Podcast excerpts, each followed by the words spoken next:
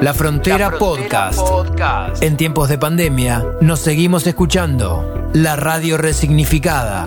Podcast. La vieja compañera de emociones en cassettes virtuales. Porque tenemos que cruzar este desafío social. Podcast. Una dosis de ciencia para tranquilizar y reflexionar. Una dosis de cultura para escuchar y disfrutar. La Frontera Podcast. Quédate en casa. Saltala escuchando.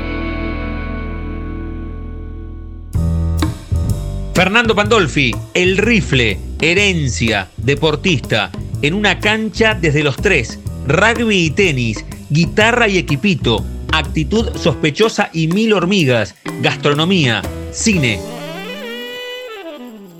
Estamos en la frontera podcast, ¿eh? en el cuarto año de la frontera en Radio Universidad, en AM 1390, hacia buena parte de la provincia de Buenos Aires.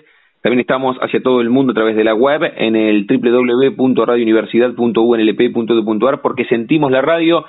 Quiero saludarlo hace algunos años, muchos ya como pasa el tiempo, hablamos en otro formato que se llamaba La Isla, una linda charla porque nos metimos con, con la música, con la vida, con el fútbol, con lo que pasa en la cotidianeidad, con el rifle Fernando Pandolfi. Rifle, ¿cómo andas Damián en universidad? ¿Todo bien?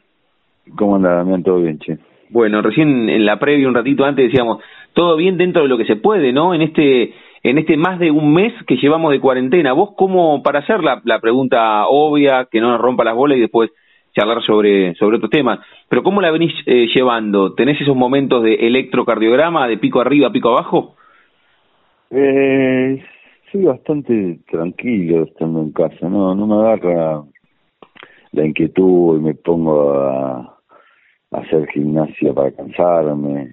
No, trato de, disfrutar, porque, viste, no son muchos los momentos que no puedo estar en casa. Eh, se alargó más de lo que uno esperaba, eso sí, pero la verdad que yo voy a seguir siendo el mismo cuando termine la cuarentena, no, eh, van a pasar otras cosas, vamos a vivir de otra manera, pero la tenés, la tenés que aguantar, ¿viste? Si no, más que nada yo tengo psoriasis y es una de las enfermedades eh, nada que uno corre más riesgo porque son cuando las manchas son, son lugares de entrada de cualquier virus y si llegas a estar lastimado viste hmm.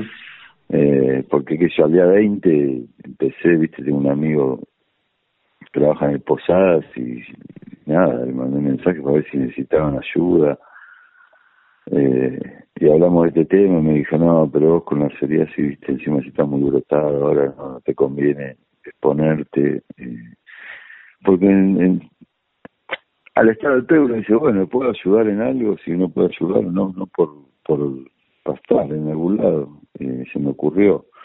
Después, eh, algunos días toco la guitarra, otro día me pongo a limpiar todo, eh, tengo la bandina por todos mm. lados eh, lo que hacen todos, ¿viste? Sí. Eh, veo muchas series, documentales, películas. Eh, hablo, nunca había usado tanto la, manera de hablar por video, siempre acostumbrado a los WhatsApp de ahora.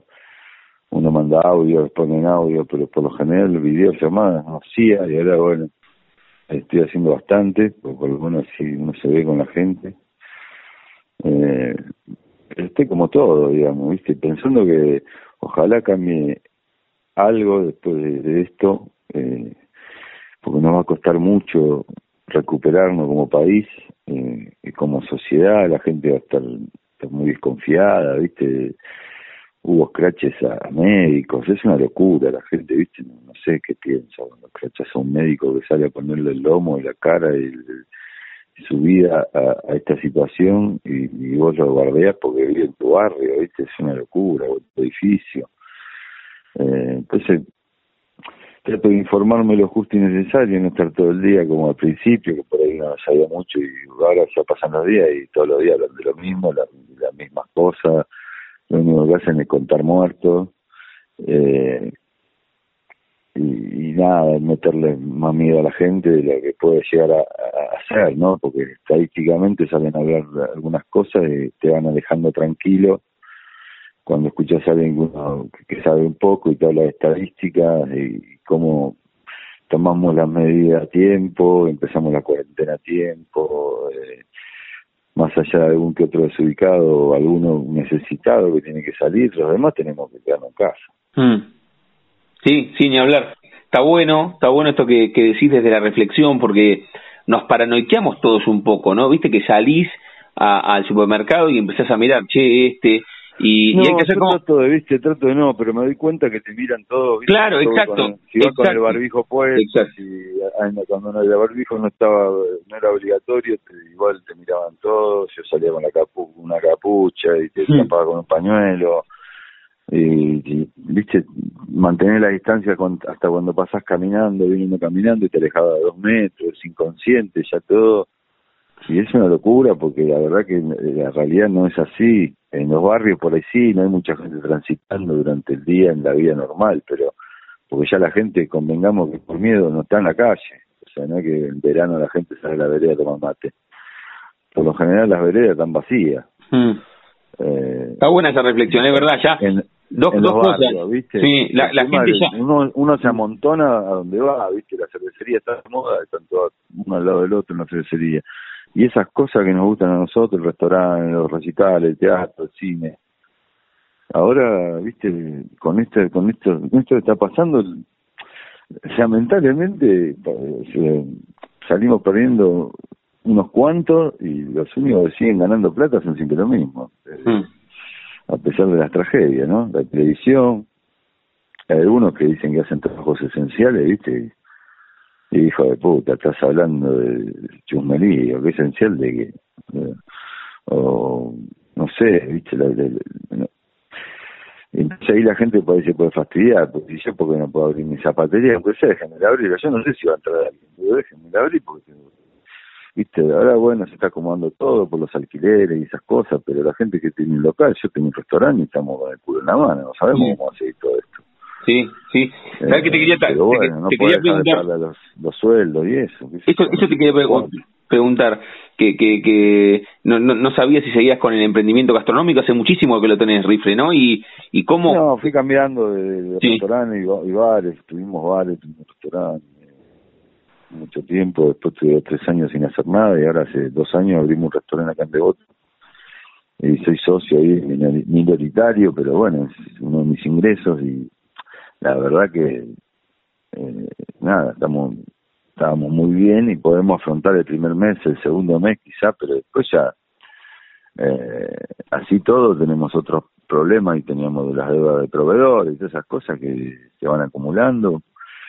Por suerte ahora, bueno, el gobierno sacó un préstamo a tasa cero para poder inscribirse y poder pagar sueldos y esas mm. cosas, pero eh, nada, más allá de que estamos todos con el culo en la mano, digo que más o menos yo no creo que el mundo vaya a cambiar mucho, ¿viste? Hoy ya la chorearon a Luis Fernández, ¿viste? Ya los chorros se aprovechan, salen con el barbijo, total, nadie le va, se va a pedir que se lo saque y anda a acordarte la cara del chorro pues es imposible.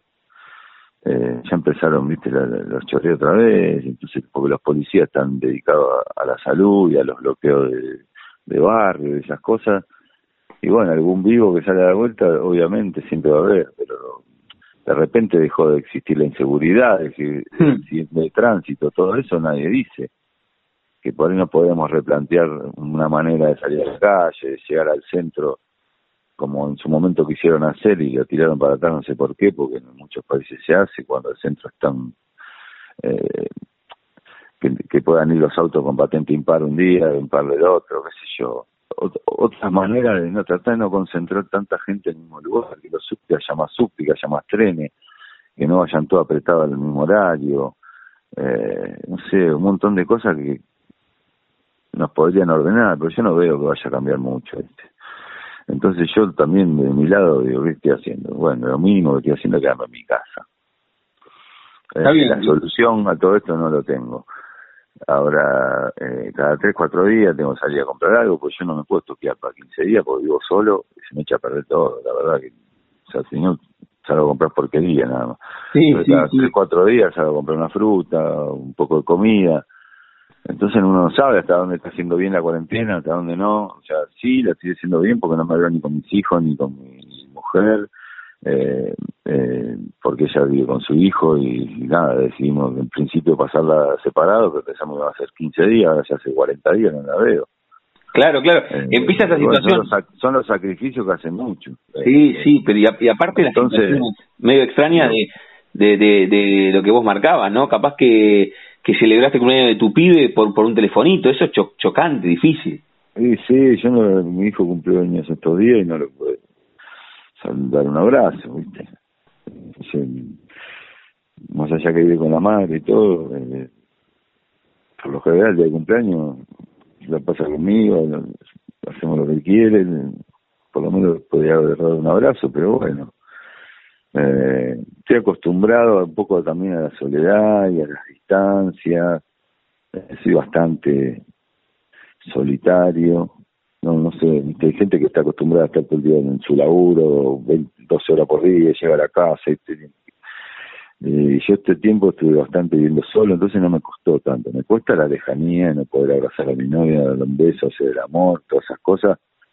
Eh, que bueno, son las que uno extraña porque por algo está con alguien. Hmm. Si tuviera, me hubiera agarrado solo, quizás me hubiera costado mucho menos. Claro, está, buena esa, está buena esa reflexión. Si te hubiera agarrado solo, te costaba menos porque, claro, vos tenés también ese perfil de, de música, emprendimiento gastronómico, lo que decías, y, y también esa, esa dice Gabriel Rolón, la soledad elegida es, es, está muy bien, ¿no? No, no, no, no esas personas a, las cuales les pesa la soledad. No, no, no, qué sé yo, por ahí a veces te volvés muy introspectivo y solitario, me sentí más ermitaño, con viejo, con mi padrino que tenía 80, pero porque, qué sé yo, me parece que viví una vida bastante vertiginosa eh, en su momento y eh, me gusta estar en, mi casa. Entonces, como tengo, por ejemplo, no me muevo en mi barrio, estoy bastante cerca del restaurante, y entonces eh, voy caminando, puedo ir en auto, como sea, pero no me muevo de acá, soy bastante de mi burbuja, de, en este momento de mi submarino. Eh, y siempre lo traté de disfrutar, qué sé yo, el tiempo tiempo al pedo, entonces la gente no sabe lo que es disfrutar un poco el tiempo al pedo, entonces hay que disfrutarlo, porque no se sabe la próxima vez que vas a tener un mes y medio de vacaciones. Está, está bien hablemos de, todo lo demás, pero bueno, aprovechemos un poco lo, lo, que no veíamos en el día a día. Sí, sin duda, sin duda. De hecho, vos también, eh, por decisión propia, en, en, algunos momentos de tu vida has decidido, che, como, como está esa imagen de Mafalda que dice, paren el mundo que yo me quiero bajar, vos decidí, tú, pegaste un par de volantazos eh, en tu vida. sí, sí, bastante de, en ese momento no ser muy eh, pensativo, no sé, actuó. Eh, y las cosas después se me van dando, pero he estado eh, con el fútbol, me retiré muy joven, porque, bueno, no sé, ya, ya varios años estaba bastante fastidioso y bueno, ya molestaba, entonces no, no, no, no, le encontré la vuelta en ese momento, no tuve un buen psicólogo eh, o este apoyo psicológico mismo del club. Eh, y bueno, cuando vos sos deportista uno piensa en el todo, pero cuando te hacen muchas, cuando las cosas notas que es bastante personal en algunos aspectos, eh, te cuesta pensar en el todo, porque viste después cada uno cuida su culo y nada, me harté me retiré. Eh, en el medio encontré la música y le dediqué muchos tiempo de mi vida, eh, me dediqué como si fuera profesional eh, en el ANTE, pero así logramos progresar y grabar un par de discos, y bueno, un día nos hartamos y terminamos y terminamos, y tuvimos seis años sin vernos, y después volvimos, estamos tocando cada tanto, pero la verdad que sí, como decís vos, qué sé yo, no me harto, me harto, lo mismo en los restaurantes, eh, muchos nos tocó cerrar eh, por las distintas circunstancias. En el 2004, cuando pasó lo de Cromañón, teníamos un bar con permiso para baile y todo, y se cayeron todos los permisos, todo, y tuvimos que cerrar porque el lugar era para eso. Eh, solo restaurantes, esa cosa no, no se facturaba, y tuvimos que cerrarlo, reinventarnos, abrir, un restaurante en Palermo, nos fue muy bien, hasta que algunos se fueron cansando y yendo a la sociedad, se quedó después un socio solo, o sea, yo me fui de mierda también, y porque me, me harté la gastronomía, pero después estando bastante tiempo al pedo y nunca no, encontrando dónde, dónde ubicarme, eh, en un proyecto de unos amigos acá en, en el barrio, eh, me, ofrecieron entrar y entré de nuevo, pero la verdad que no, no es difícil encontrar eh, una pasión eh, mm. cuando se te acaba lo que hiciste toda tu vida desde que prácticamente empezaste a caminar que la patear una pelota. Sí, sabes que ahí tal vez respondiste, te iba a preguntar, porque aquí hablamos con, siempre, siempre pregunto, eh, si, si tenés la primera foto de lo que elegiste para, para tu vida. Lo que pasa es que vos fuiste tan versátil que, que elegiste, elegiste el fútbol, después apareció la música. Eh, te, ¿Tenés la foto mental, no en papel, que te vincula primero al, al fútbol? ¿Tenías tres o cuatro? ¿Fue más en la adolescencia? ¿Cómo fue? No, yo, mi, mi papá fue futbolista. Sí, bueno, ¿fue, fue por eso? laburante del fútbol, jugó en todas las categorías, en la D, en la C, en la B, en la A, y después se fue a Colombia, eh, siempre un luchador por los derechos de futbolista, eh, sin tener gremio. Eh, y bueno, eso me parece que es lo que me hartó más de, a los 27, porque yo me nací dentro de una cancha casi. Yo cuando llegué a Colombia, yo tenía seis meses y ya mi viejo me sacaba la cancha UPA. Después empecé a salir a la cancha caminando todos los partidos porque salieron campeones y se transformó, me transformé como una especie de cábala, yo y un león que salía con el equipo, salió un leoncito cachorro con el Santa Fe. Eh, así que prácticamente cuando tenía tres años y medio yo eh, ya pateaba al le pateaba al arquero ante los partidos, ¿viste? no me quería ir de la cancha. Eh, mi viejo me dice que a veces me tenía que sacar medio, no de los pelos, pero sí me tenía que sacar porque yo me les escapaba y no, no, quería salir de la cancha ante el partido. Eh, nada, tengo, no me no recuerdo mucho, pero pero así nací. Después cuando llegamos acá, el Mundial 78, eh, salimos campeón, imagínate, no, no sé, es una locura, mi viejo seguía jugando un, jugó un tiempito, después empezó a, ser ayudante de campo de, algunos tipos, después dirigió, ya cuando dirigió también iba a los entrenamientos, ya tenía 10, 8, entre 8 y 10 años, pero no me acuerdo del entrenamiento de, defensor de verano con Walter Fernández en la delantera. Me acuerdo de Walter Fernández, un día rompió el travesaño, pero literal, porque el travesaño que daba la, a la popular de defensores estaba muy oxidado en el ángulo y le metió un, le metió un bombazo que cayó el travesaño. Qué extraordinario. Yo tenía ocho años, siete, ocho, no me, no me olvidé más, y ahí ya me hacían patearle un poco a los arqueros, como un nene, pero bueno, yo recuerdo que los trabajos de arquero que ponían cinco pelotas de un lado, cinco del otro, el profe se ponía de un lado y a mí me ponía del otro para hacer porque era tirarse la arrastrón para que el arquero se tire a sus ejercicios. Después de patearle penal al arquero de ese, después de a, a, Atlanta, en Atlanta jugaba Graciani.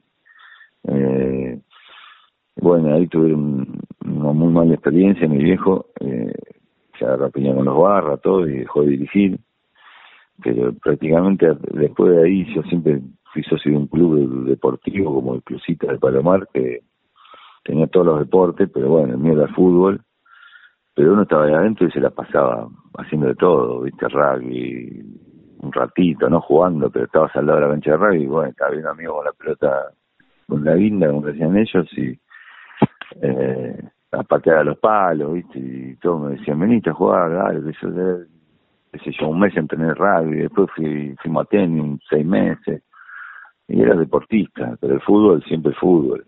Por ahí me veía solo a mí en un rincón con una pelota haciendo jueguitos porque era me desafiaba todo el tiempo yo conmigo mismo, ¿viste? Si mm. yo hacía 50, mañana quería hacer 100, y después, no sé, me, me apagaban las luces y yo me quedaba con las luces de la cancha de rugby, y bueno, quedaban un poco de perfil, entonces me iluminaban un poco y la tiraba para arriba bien alto y a, a matarla hasta que me salía bien y así fue que técnicamente fui bueno sí. porque de muy chiquito manejé la pelota y bueno qué sé yo a los 27 años me harté me parece porque un poco mi ambiente era el fútbol y llegaba a casa y mi viejo y, el fútbol y derecho de, que paro y que este que lo otro después me fui a vivir solo, pero bueno, mi papá, mi papá, entonces siempre Eh, creo que alguna vendetta por ser yo hijo de quien soy también me ha sucedido, porque bueno, la AFA defiende a los,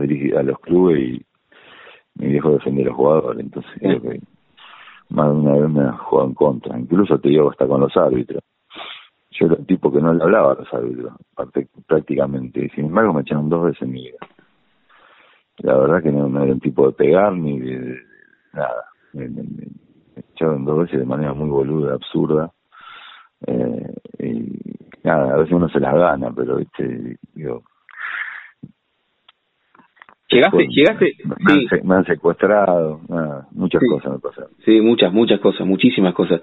Llegaste, eh, ahora nos metemos en lo que lo que vos tengas ganas de charlar, estamos hablando con Fernando Pandolfi aquí en la frontera.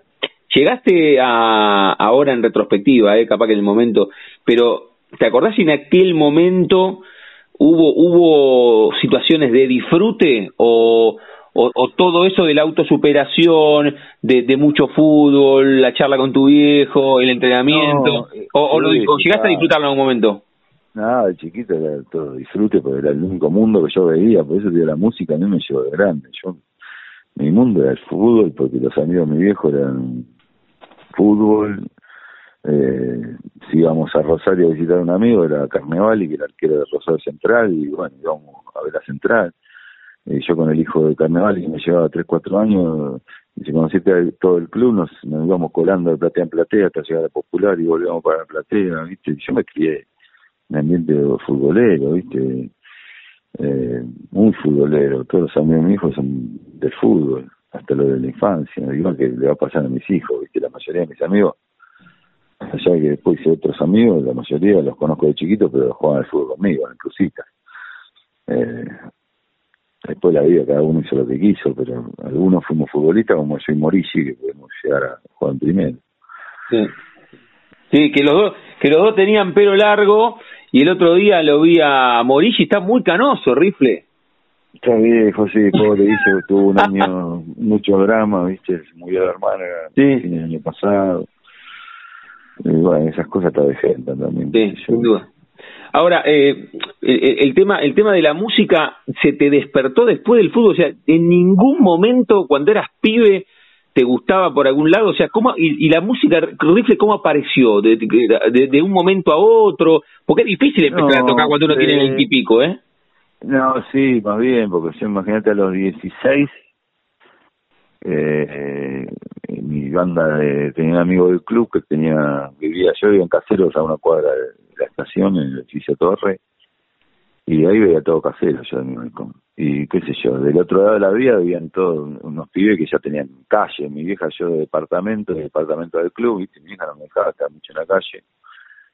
Y bueno, este pibe amigo del club sí estaba bastante en la calle del otro lado, y bueno, ahí tenía sus amigos del barrio, empezaron a armar una banda que se llamaba Actitud Sospechosa. ¿Cómo era? ¿Actitud Sospechosa? Sí, y yo me compré una guitarra y un equipito para empezar a tocar, para aprender, pero no con ellos, sino porque me había entusiasmado que ellos estaban aprendiendo. Estaban, estaban todos aprendiendo, en realidad en, ese momento era todo un desastre. Uno estaba aprendiendo a tocar la batería, y me compré el equipito y la guitarra y me, me costaba muchísimo. Y mi viejo aparte casi me mata porque compró la guitarra al pedo. Eh, y bueno, esa guitarra y ese equipito se lo regalé a mi primo hermano más chico, Dieguito, que ya le gustaba tocar y un día fuimos a comer a la casa y le llevé el equipo de la, la guitarra, porque yo dije, no, no, no, esto no es para mí. Y, y estaba en las inferiores. Y, bueno, estos pibes siguieron tocando, armaron su banda, y yo empecé a jugar al fútbol en mi categoría en su momento, me empecé a tirar más para el deporte, a cuidarme, qué sé yo, y ellos seguían en la suya.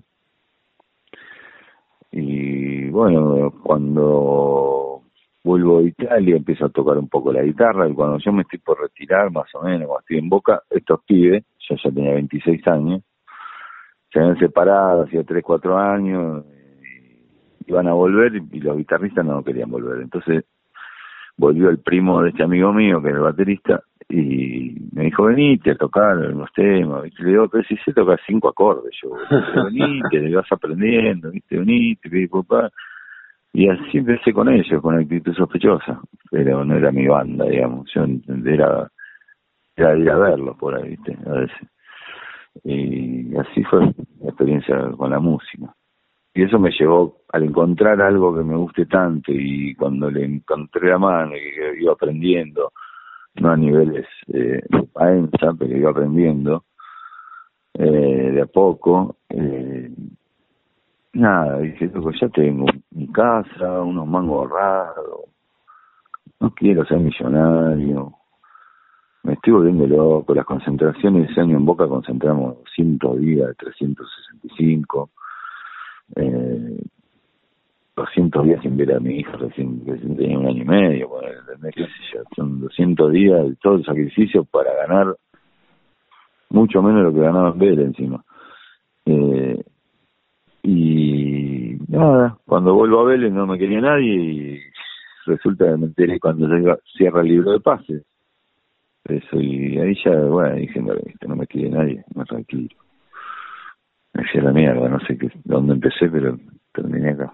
Terminaste. Y llegó en algún momento, Rifle, eh, en el momento máximo, porque vos dijiste en el comienzo una palabra que para mí es clave y es pasión, en el momento máximo de, de, romance con la música, ¿llegó a igualar el romance con el fútbol o son como dos amores diferentes? No, son diferentes, eh, la música más tóxica, conocer gente de todo tipo, divina, es otro tipo de diversión, otro tipo de, pero no se gana un centavo, y, eh, ni aun cuando estás haciendo todo, todo, todo, todo bien, ¿viste? o sea, hay 200 millones de bandas en el país. Eh, nosotros una banda independiente, ¿viste? Nada que ver, yo el, fútbol viví lo máximo, no jugué la D. ¿Viste? Por suerte debuté en un equipo campeón, eh, como Vélez, que es una institución ejemplar, y, mis mayores años los jugué ahí, y uno de los años lo jugué en Boca, no me puedo quejar. Entonces, con, no sé cuál era la pregunta. Me, no, no, no, que hablábamos de la pasión y, vos siempre fuiste un tipo disruptivo. claro. Eh, ¿Siempre? Sí, que siempre fuiste un tipo disruptivo, esto de, de, de, de romper costura, de, de, tener una mirada diferente, más amplia, tal vez por, esta historia de tu viejo. que fue, claro, y fue un poco de dolor con todo lo que me pasaba, yo no lo podía, o sea, si no salía de, no sé cómo decirlo, no, no salía de mí mejorarlo o tratar de, de seguir y cada vez estaba más con ganas de, no, que de sí. Eh, no, me, no, no tuve la paciencia para decir, bueno, en seis meses se me va a pasar este fastidio, porque vuelvo a encontrarle las ganas al mm. No, no, habían sido meses y un par de, de, años, te diría, que me habían pasado las mismas cosas. Y Nada, cada tanto me agarraba una angina, ¿viste? Era todo, me bajaban la defensa, estaba lleno de psoriasis mal. ¿Sabes qué está bueno? ¿Sabes, por qué está bueno tu, tu mensaje, Rifle? Porque te pasó todo eso en un, en un boca exitoso. Viste que hay, hay mucha mentira en referencia a las ventas de, che, cuando vos sos exitoso todo te sonríe, todo es fantástico. Y vos decís, che, o sea, concentramos tantos días y yo no pude ver a mi pibe, que, que dentro, dentro del éxito hay un montón de situaciones que son complejas igual. Capaz que te, hubiese sido más sencillo jugar en un equipo de mitad de tabla y, y, concentraba dos días a la semana y estabas más tranqui y podrías haber jugado más tiempo. La sobreexigencia del éxito te llevó a un lugar de, de, querer salir. Sí, sí, aparte esto lo esto lo analicé un día que lo analizamos todos, un día que Oscar Córdoba llevaba en la agenda todos los días de concentración y ahí, viste, dije, esto, más los siete años anteriores, que me pasé también lo mismo, con Bianchi siempre se concentraba bastante. Eh, así, así como me hizo debutar en primera, me terminé a sacar las ganas, hmm. el profe. Más, más el profe que él.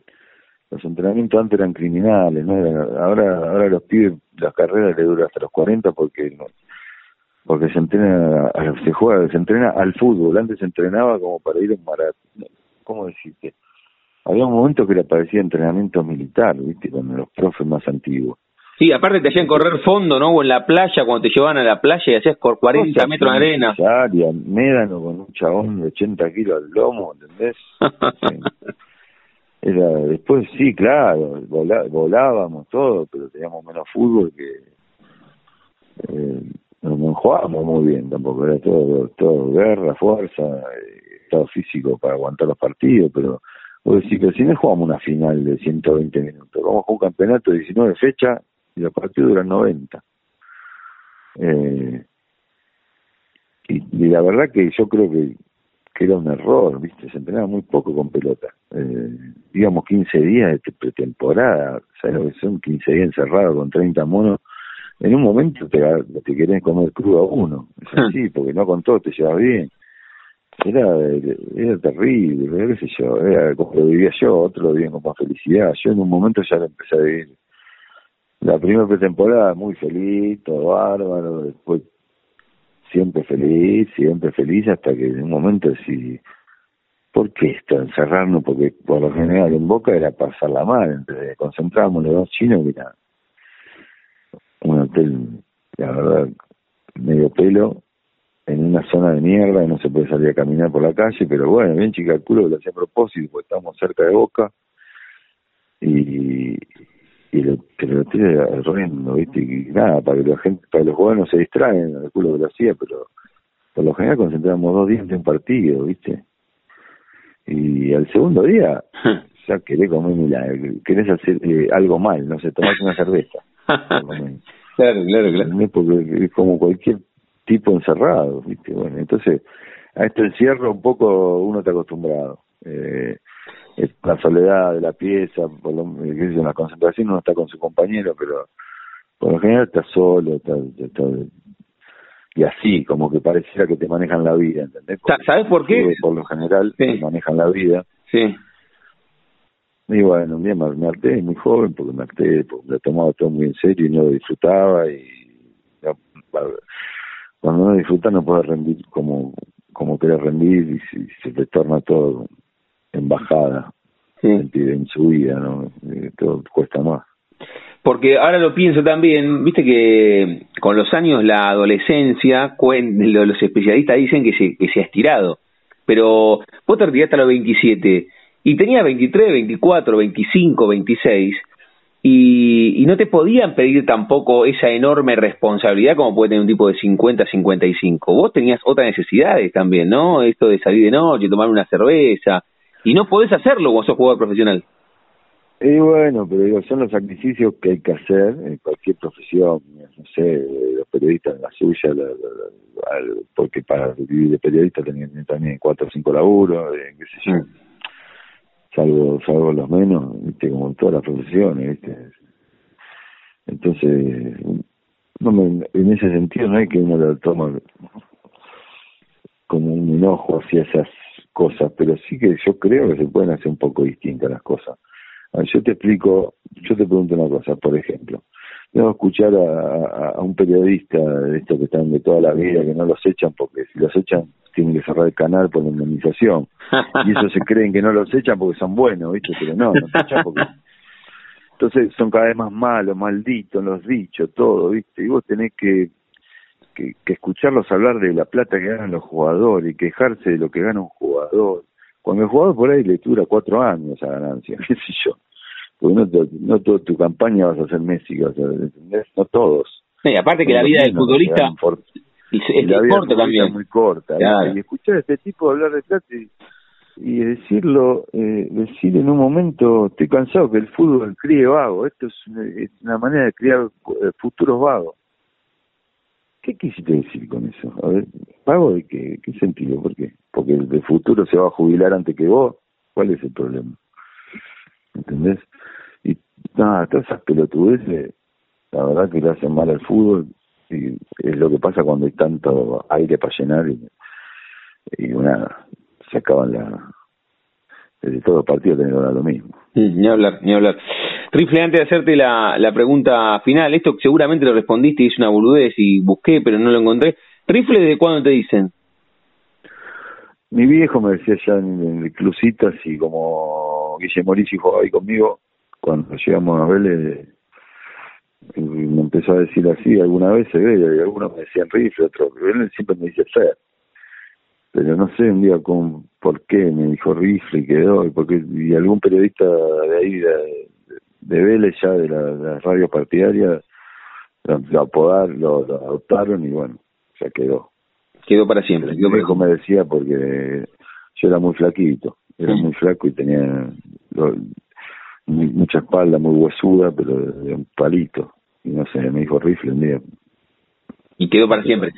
¿Sabes que vamos, vamos camino a, a los 20 años de tu retiro, ¿no? No, no, no me quiero adelantar, pero no, no estamos tan lejos, 17, 18 llevamos, ¿no? De, de, tu retiro. Si, si en algún eh, momento... 19 ya. Por, mirá, 19, por eso vamos camino, vamos camino a, a, los 20, aunque el tango diga 20 años no es nada, es un montonazo. Lo que pasa es que podía haber jugado hasta hace 10. te, iba, te iba a preguntar eso, si, si en algún momento, como pasó con otros futbolistas que tal vez lo charlaste, o vos hablaste capaz que en aquel momento no me tomé el tiempo de reflexionar, pensar, volver a los seis, ¿qué pasó mil veces? Sebastián Verón se fue y volvió cuatro o cinco veces, lo mismo con Matías Almeida, hay un montón. Eh, eh sí, bueno, pero hay jugadores que pueden hacer lo que quieren, a mí ya, si no me querían en Vélez, imagínate que en otro lugar, ¿quién carajo me va a Después de dos, tres años de estar sin jugar, ¿no? Pero vos, pero vos, pensás, ¿es, ¿es así o nunca nunca, nunca más te, te sonó el teléfono. Yo pienso en, dos, a ver, en aquel momento decís, Vélez no, y no, no me sonó más el teléfono, no, nunca un compañero, eh, o un ex, eh, hablando, un ex compañero me llamó para que decirme volvé, eh, no, nunca pasó absolutamente nada de eso. Eh, entonces eso también me hizo dar cuenta que estaba acertado con la decisión que había tomado, tampoco estaba tan errado, ¿viste? Porque uno eh, es un ser humano, y por ahí me equivoqué en, en su momento de tomar la decisión en calentura, ponele. Pero si no me retiraba ahí, me hubiera retirado al año y medio, pues, no, hubiera jugado hasta los 40 tampoco. Eh, ya estaba un poco harto de, del maltrato que hay que tener acá, de que por estas cosas, porque un jugador gana dinero, se tiene que bancar todo, eh, o, gana, o el que gana un buen dinero se tiene que bancar todo, lo que implica ser un esclavo del fútbol, porque sos un esclavo, de, porque te tu club te pone te impone la regla del contrato que firmás y encima después sos esclavo del sistema. Eh, hoy por hoy peor los pibes porque están mucho más expuestos, hay más canales, tienen que dar más notas, ya está, ya están más acostumbrados, están, es otra cosa, pero me parece que eh, la tomé por estas cosas que te digo, cuanto más pasaba el tiempo, y pasaban cosas, cuando pasó lo que Río se fue a la B, que entre la hinchada le pega un jugador, y no suspenden el fútbol, o sea, pasan esas cosas y vos no, no suspendés el fútbol, ¿por qué tiene que salir un gremio a querer suspender las cosas siempre? Y no alguien como organización decir, así no se puede seguir muchachos, lamentablemente, y a la larga terminamos jugando sin público visitante, solo por comodidad, por no poner en cana lo que hay que poner en cana, por que, que, manejan las la plateas y venden falopa y, se agarran a piña. Con lo que se peleó tu viejo, ¿no? Hace cuánto, 40 años. Ponele encima, encima, y hoy esas, esas algunos andan en BMW, mm. tienen su empresa. Su empresa es ser barra brava, y hay pibes que siguen ese ejemplo, ¿entendés? Y eso porque hubo un programa llamado El Aguante, que eso fomentó peor, para mí, por más bueno que esté, para el hincha, todo lo que quiera, fomentó peor el, aguante al, absurdo, al pedo de, hinchada, porque no en un momento terminó de ser divertido, porque eso es divertido en la cámara, pero yo he ido a ver estudiante Atlanta, estudiante de Buenos Aires Atlanta, y hace 35 años, 40 años atrás, tengo 45, no, 35 años, 33 años, y pasaban las mismas cosas que pasan ahora, muchachos, no cambió nada, entonces si no, no pusieron nunca en cana a nadie, porque sabemos que laburan para ellos en política, porque sabemos, porque se sabe todo, pero no se dice, eh, o no viste, ¿qué, ¿qué puede pretender que le caigan los pibes? Los pibes juegan, si le pueden pagar más, cobran más, si no, juegan y hacen lo que quieren. Y bueno, yo, vivirlo así como lo vivo y como te lo cuento, y porque lo viví de muy chico, me ha llevado eso a retirarme antes y a no querer saber nada con el ambiente. Porque en estos años jamás me he metido de nuevo a, a un club. Eh, sí me puedo meter en un programa a hablar de fútbol un rato, pero después termino siendo ignorante, porque la verdad hubo muchos años de fútbol que no vi, hay gente que no conozco y por ahí quedo como el orto, porque fueron grandes jugadores de fútbol y por ahí no los conozco porque no vi tele. No vi más un partido hasta hace seis años. Ahora veo un poco más de fútbol, todo, porque en su momento surgió un programa en radio tenía que hablar de fútbol y nada, me puse a ver un poco más de fútbol, pero la verdad que me da pena, que de repente enfocan una platea, está todo lleno y cuando enfocan para otro lado está todo vacío porque no puede ir público visitante. Porque te da miedo, porque en el viaje ya te cagan a piedrazo, porque llegar a la otra cancha tenemos que llegar a jugar una final de Copa Libertadores en España y festejarlo como, bueno, sí, los que, los que campeones, obvio, pero y festejarlo como un loro que fue una final y, y, inolvidable porque se jugó en España váyanse a cagar, boludo. Ni hablar. Váyanse a cagar. Ni hablar. Y el 38 38 y siempre y esta, todo, todo, y sigue siendo todo un, cada una payasada. Superliga, dos años, a la mierda de Superliga ahora de nuevo. Todo negocio, todo negocio. Y porque el jugador gana plata, te enojan o, empiezan a hablar de eso. A mí me gustaría saber cuánto gana ese señor obeso que trabaja en TIC Sport. Eh, eh, para andar diciendo que el fútbol cría vago. O sea, sí, el mismo vago que, que quiere ser uno, disfrutar su minuto de vida, disfrutar como se le canta algún día. Y si esos son los menos, los demás todos tenemos que hacer algo. Obvio. Los que se van a rascar las bolas y encima pueden vivir de, de nuevo. Son los menos los que ganan mucho dinero y encima después le abren las puertas en todos lados porque por algo se, se lo ganaron. ¿Entendés? Eh, y van a seguir teniendo laburo y si no tienen laburo en el fútbol le hacen notas, las cobran la fortuna y qué sé, no sé, lo que sea, pero van a tener de dónde agarrarse. El 85% de los futbolistas del fútbol argentino, si no se juega, no comen.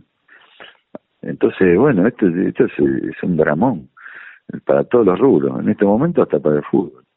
Pero lamentablemente vamos a volver a lo mismo y va a ser la misma vergüenza que siempre. No tuvieron todo este tiempo al pedo para pensar alguna solución y ver cómo va y escucho que ahora van a suspender los descensos por dos años, es una locura, es una locura, hacen lo que quieren. Entonces, nada, como es un rubro al cual le tengo ese, ese, no lo entiendo, no entiendo esas cosas, ¿por qué no se pueden hacer las cosas un poco mejor? Eh, y ser un poco menos ambicioso todo. Eh, no me meto, porque siempre te escuchan como que es un loquito y nada. Y aparte de afuera, como es fácil hablar, lo que yo estoy dando es mi opinión, lo que yo veo. Y todo lo que te conté, eh, creo que lo vimos todo, hasta en la tele, ¿no? Ni hablar, ni hablar. Eh, eh, entonces, no, nada. Nada. Y después todo eso, ver que se traslada todo eso, te lo sumo, todo eso se traslada a la política, porque terminamos teniendo un presidente que llegó a la presidencia porque fue presidente de Boca algún día. Sí.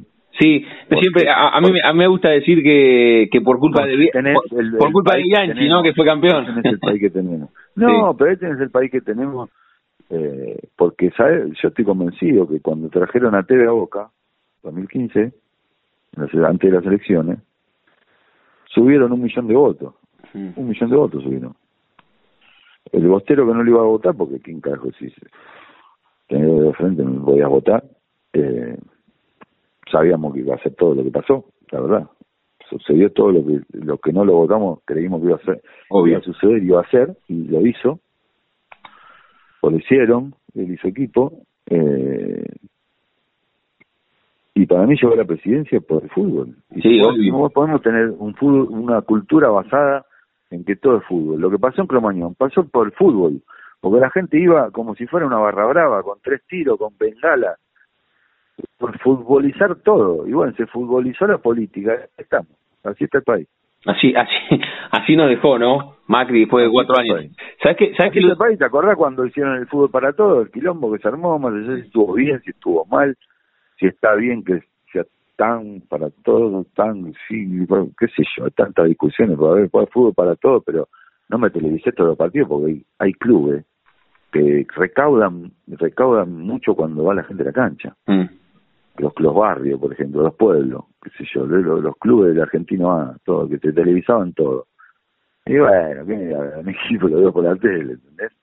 Y, y lo dan en la tele. Y, fue contraproducente, o sea, yo lo hubiera hecho un poco más organizado, no importa, la intención fue excelente, vinieron los otros lo sacaron. Ah, en, en, estos cuatro años un quilombo bárbaro que subió uno presidente que bajó que el Superliga, un presidente de Superliga, un presidente de NAFA, eh, que cambiamos eh, de técnico de selección como de calzoncillo, cada dos tres años a un técnico, eh, en, en, una, en un fútbol que su, tenemos Messi y recauda, con Messi solo recaudás millones y no podés aprovecharlo y tener un técnico bien pago y que no se vaya porque no le pagás. No, ni hablar. Eh, y que cuando te pide un jugador a River, River la tenga más grande que la selección o, Boca la tenga más grande que la selección porque no, no te lo doy porque estamos jugando la Copa Libertadores y cuando entonces las prioridades cuáles son muchachos. Si la prioridad de la selección argentina de los representantes, bueno, es otra cosa. Pero si, si la prioridad de la selección argentina, denle poder al técnico que, que, tuvo en su momento Menotti, Bilardo, Bielsa, el Coco Basile, hace siete, ocho años que esto es un desmadre, más. Sí. Sin duda. ¿Ves cómo? Y nos metemos y nos enganchamos hablando de fútbol. Ahora me quedaba lo que, lo que contabas, antes de otra vez, antes de hacerte la última, eh, con Fernando Pandolfi, estamos hablando aquí en la frontera, que dijiste la radio y por tus características, sin conocerte demasiado, es la segunda vez que hablamos en radio, pero por haber seguido un poco tu, tu historia futbolera y tu historia musical, dijiste lo de la radio y reitero, por tus características, entiendo que por, un poco por esa bohemia, te, te, gustó mucho hacer radio, ¿no? Es como un mundo mágico. ¿Qué, qué te pasó con la radio? Eh, me encanta, me encanta, me encanta el mundo de radio, participar ahí, sea, no, soy un tipo bastante poco ambicioso. No, no, sueño con tener mi programa de radio y soy conductor y tener mi equipo, elegirlo yo. Eh, con participar y qué sé yo, yo hasta te diría en producción, cualquier cosa eh, participar en un proyecto donde lo llevamos a cabo en equipo, porque me crié a hacer las cosas en equipo, por el fútbol. Eh, no soy un tipo que me mando solo a hacer algo. Eh, y bueno, cuando surgió las cosas de hacer radio, eh, me resultó un mundo que me encanta, pero muy difícil. Me parece que uno no, no, no tiene en cuenta un montón de cosas cuando se escucha. Eh, que, estar ahí, aprenderlo es muy valioso, pero a su vez como de, eh, no sé, el último, el último año me tocó trabajar con Fernández Murgo, Nadeo, el profe Sher, y yo me sentía muy inhibido, ¿y qué voy a hablar? Eran todo maestro, son todo tipo que saben de todos los deportes. Pero debes haber aprendido un montón, Rifley, también, ¿eh? Guido Berkovich, todo. No, pero al fin y al cabo fue un llamado de Gonzalo y la radio mucho no me quería, entonces duró poco. Eh, porque no había plata y yo tampoco estoy para regalar mi tiempo. Y bueno, entonces. Eh, pero lo que me pasó en ese programa que yo sentía que quería hablar. Sí, Cuando te hablan de estos monstruos me, sentía así, ¿entendés? Por ahí en un programa donde seamos todos más normales. está bueno eso de más eh, normal, está bueno, sí, está bueno. Claro, me, me, animaría a hablar más, pero con Gonzalo no se puede meter bocados y sabe todos los, los, tips de, los, de todos los deportes.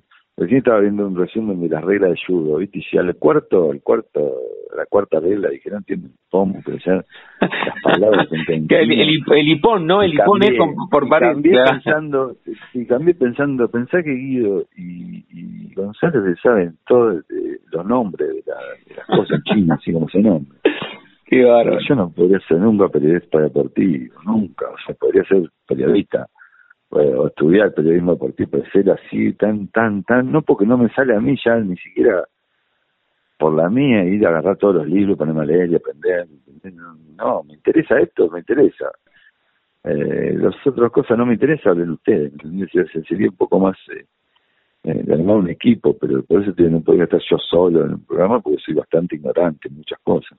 Sí, sí pero bueno, viste que eh, la verdad que en realidad todos los seres humanos sabemos sabemos menos de lo que no sabemos, ¿no? Y, vos podrías dar testimonio, pero bien lo digo, de, tu experiencia o, o, de fútbol. Seguro que de fútbol y de música puedes hablar, eso seguro. Sí, sí, pero ya te digo, siempre con, con, un poco de ignorancia, porque la verdad que en, nada me... de nada me volví un perfeccionista o, qué sé yo, ¿entendés? Yo fui un tipo que jugó al fútbol y que el fútbol de una manera, y creo que la manera que la veo lo veo bastante bien. Pero de ahí a, a, hablar como un técnico o, tener todas las armas que tiene un tipo hoy, que está mucho más preparado que los técnicos que tuvimos nosotros, eh, por todo, todo está, que están mucho más, así como están mucho más preparados, así están más locos, más, más, más obsesivo, más obsesivo ah, de muchas cosas a veces al pedo, me parece, porque el juego sigue siendo igual, es un juego 11 contra 11 con una pelota, eh, no hay que volverse tan loco, me parece, pero sí hay muchas más herramientas de las que tenían los técnicos que nos tocaban a nosotros, que eran con, con mi papel, ¿viste? Ahora mm. hay mucha edición rápida, si en dos minutos tenés los cinco minutos de partido, te lo mandan por teléfono, a tu teléfono como jugador. Como jugador tenés armas más, eh, más interesantes para aprender también. Este, lo que decía antes, se entrena mucho menos con pesas y se hace mucho más todo con tu propio peso físico, con pelota, eh, que para reforzar las articulaciones. Antes nosotros no reforzábamos las articulaciones ni un hmm. pedo, era todo al revés, nos arruinaban las articulaciones. claro, imagínate lo que te decía antes, hacer un mediano de 15 metros para arriba con Tito Pompey a caballito, era imposible. 12, 12 subía, bajar y algunos bajaban vomitando. No te lo, esto te lo cuento, es real. Algunos abajo llegaban abajo y vomitaban en algún momento, porque el oxígeno se te, se, te queda sin oxígeno en el cuerpo. y en las piernas se te explota todo. Y cuando por ahí ves rugby decís, estos pibes, ¿cómo? Oh, señor mío, mamita, ¿cómo te tiene que gustar un deporte para para ir a chocar y romperte la cabeza, como en muchos casos los que están en el roce ahí, como boxeadores casi, porque tenían con la ceja toda hinchada de tantos golpes. Eh, y uno como futbolista, ¿viste? te daban un poco fuerte y hmm. ah, te quería morir. Qué pero bueno, cada deporte tiene su entrenamiento y me parece que ahora los pibes les dura todo más la carrera porque entrenan más al fútbol que, que, que a lo físico. El físico a la larga se entrena, sos joven, te cuidas, comes bien, entrenar un poco y jugás partido, es como el básquet. Yo creo que el que juega no le hace falta entrenar tanto, ¿me entiendes? Hmm. Sin duda. Los que no juegan por ahí sí, pero el que juega cada tres días tiene que jugar, nada más. Entonces después por ahí sí, te llegan a los mundiales muertos. Y sí, si estuvieron toda su temporada jugando hasta la final de la Champions League. El mundial está muerto, obvio que está muerto. No olvidemos que en el 86, cuando Maradona fue el 86, estuvieron como dos meses en México antes de empezar el mundial. Terrible. Eh, Para prepararse. Eh, y Messi nunca llegó, porque cada vez más el dinero que está en juego, cada vez más son los campeonatos, cada vez más son las fechas FIFA, la fecha esta, la fecha otra, la televisado, todo. Y el pibe juega, no sé si entrena mucho Messi, se tienen que curar para que juegue. Y cuando llega al Mundial, y no puede estar muy superior a los demás. Y le pasa a Messi, le pasa a Cristiano, le pasa a todo lo que llega al Mundial. Francia salió campeón, pero viste, qué sé yo, tampoco era, se deslumbró Francia. No sé, tenía este Mbappé que es un, el canija del nuevo, siglo. Sí, sí, es verdad, es verdad.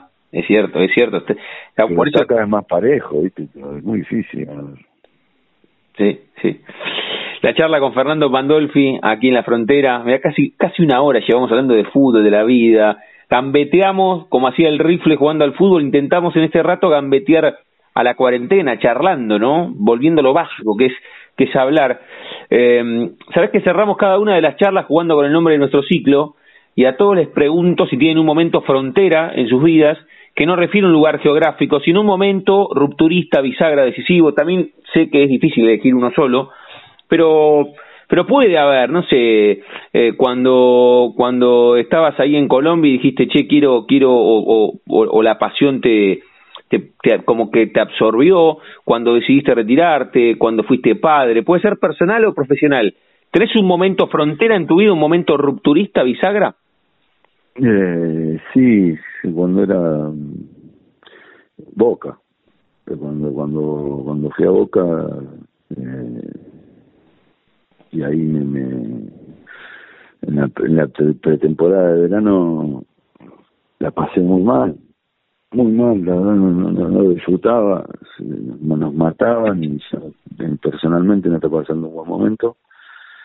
Eh, y esa vacaciones me fui a Cuba y en Cuba eh, vi que la gente con nada es mucho más educada que el argentino, mucho más capacitada, está mucho más capacitada que el argentino. hasta hasta día que obviamente con felicidad porque tienen mar. pero gente muy pobre, muy educada, muy me cambió un poco el bocho y, ahí volví con esa sensación de que ¿para qué no quiere tanto, viste? ¿Para qué no quiere tanto en la vida? y, me parece que ahí ya empecé a tomar un poco la, la, decisión de decir, no sé, si así jugando al fútbol, no sé. Eh, estaba, estaba como que estaba jugando, pero mi cabeza estaba en otro lado, porque personalmente, ya te digo, estaba pasando un mal momento y eh, fue tanto la exposición de ese año que cuando volví a Vélez yo quería, estaba feliz de estar en casa de nuevo, y estaba con otro ánimo, ¿viste? Si me ponían, no me ponían, pero no porque no me importe, sino porque estaba para sumar. Eh, y no quería que me hablen de plata ni nada, que me den lo que me quieran dar, quería empezar de cero, ¿entendés? y nada, ahí vi que no me querían con toda esa intención que había tenido yo de, esto que te digo, no firmar un contrato alto, de que me den lo que pueden, y estar en mi club y sumar de afuera, de adentro, donde me toque, y así todo me limpiaron como un ajo y, ahí fue que retiré.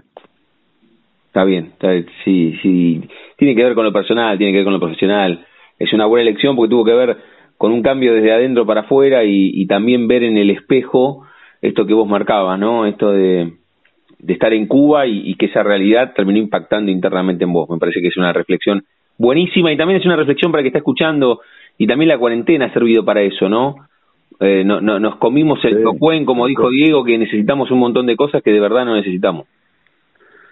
No, tal cual, obvio, uno, que si como está ahí en la, en la ola y sos pendejo, por encima deportista por lo general gana dinero cuando es muy chico y y bueno, muchos la deliran y otros otro no, pero bueno, eh, no sé qué iba a decir, me fui la mierda, ya no, no pero, el tema el tema de la cuarentena, el tema de, delirar la guita o, o, que, que, que lo, lo, decía también el otro día Ricardo Barín, ¿no? Que, que también cruje la economía mundial porque estamos consumiendo estrictamente lo que necesitamos y, tiene que ver con eso, tiene que ver con eso. Y lo más importante es, eh, y no, no para pasar el chivo, pero encontrarse en, en tu restaurante, pero, pero no, eh, la, la excusa es que comemos, lo importante es juntarse, brindar y, charlar y contar un poco esto, ¿no? Y me parece que, que por eso también es tan importante el encuentro con los amigos, mucho más a los que somos latinos y, y nos gusta eso, el encuentro, el abrazo, el diálogo, que, que es muy difícil que, que, que lo podamos cambiar, rifle eso. Sí, sí, la verdad que sí. Ya igual, antes que sea cuarentena obligatoria, eh, un poco la gente ya estaba consciente, no nos saludábamos con abrazos, ya codito, eh, salvo los familiares de uno, eh, con los amigos, viste, jodíamos en joda, pero en serio, yo no toco a nadie en pedo, no me vengan a romper las pelotas, o íbamos a jugar al pádel con él y el tipo, no nos tocábamos, viste, codito, codito, y después, bueno, se hizo obligatoria la cuarentena, pero nada, qué sé yo, uno está acostumbrado, sí, a, a salir, a tener grupo de amigos por acá, grupo familiar por el otro lado, el grupo de la familia de tu mujer, eh, conocer, ser, ser, somos bastante familiares, hasta el que no lo es tanto como yo, que te digo, soy bastante ermitaño, pero los momentos en familia son lo que uno valora mucho siempre, ¿no? con amigos. Eh, no sé si tenés un local, verlo con gente, ¿viste? Entonces ahora, cuando vuelvan todas las nuevas normas y todo, vamos a ver, porque, ¿viste? Eh, vamos a ver cómo nos vamos a manejar todo. Pero sí que con la gente que uno tiene confianza no creo que haya problema al darse un abrazo la charla con Fernando Pandolfi aquí en, en la frontera, agradecerle porque enseguida se subió y charlamos y la otra vuelta nos pasó lo mismo, nos colgamos y, esa es la idea, un poco charlar. Así que Rifle, gracias por, por este rato y, también de manera anticipada agradecerte porque ahí te, te, te voy a te voy a te voy a convidar o te voy a invitar a, a, que a que leas un fragmento de un cuento y te voy a mandar otro para que si tenés un rato puedas escuchar también ya que dijiste lo de la radio que intentamos hacer eso así que si tenés ganas, después también lo hacemos, dale. Dale, papá. Te mando un abrazo enorme y gracias de verdad por este rato, ¿eh? Abrazo grande, gracias por distraerme un rato. Chau, chau, gracias a vos. Chau, chau. chau.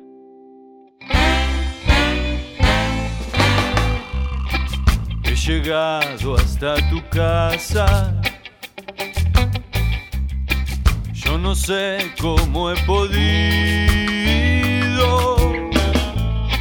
Si me han dicho que no estás, que ya nunca volverás. Si me han dicho que te has ido. Cuánta nieve hay en mi alma qué silencio hay en tu puerta. Al llegar hasta el umbral, un candado de dolor me detuvo el corazón. Nada, nada queda en tu casa natal. Solo telarañas que teje el yuyal y el rosal y es seguro que se ha muerto al irte tú. Todo es una cruz. Nada, nada más que tristeza y quietud. Nadie que me diga si vives aún, ¿dónde estás? Para decirte que hoy he vuelto a buscar tu amor.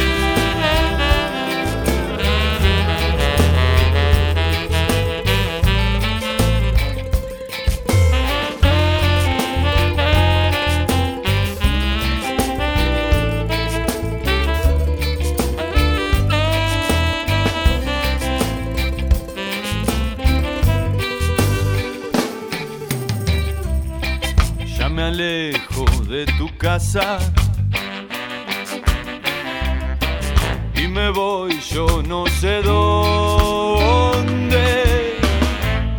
Sin querer te digo adiós y hasta el eco de tu voz de la nada me responde. En la cruz de tu candado tu pena yo he rezado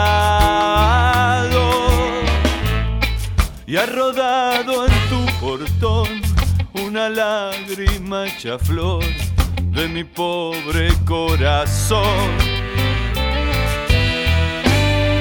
Nada, nada queda en tu casa natal, solo telarañas que teje el yuyal y el rosal tampoco existe y es seguro que se ha muerto al irte tú. Todo es una cruz. Nada, nada más que tristeza y quietud. Nadie que me diga si vives aún. ¿Dónde estás? Para decirte que hoy he vuelto arrepentido a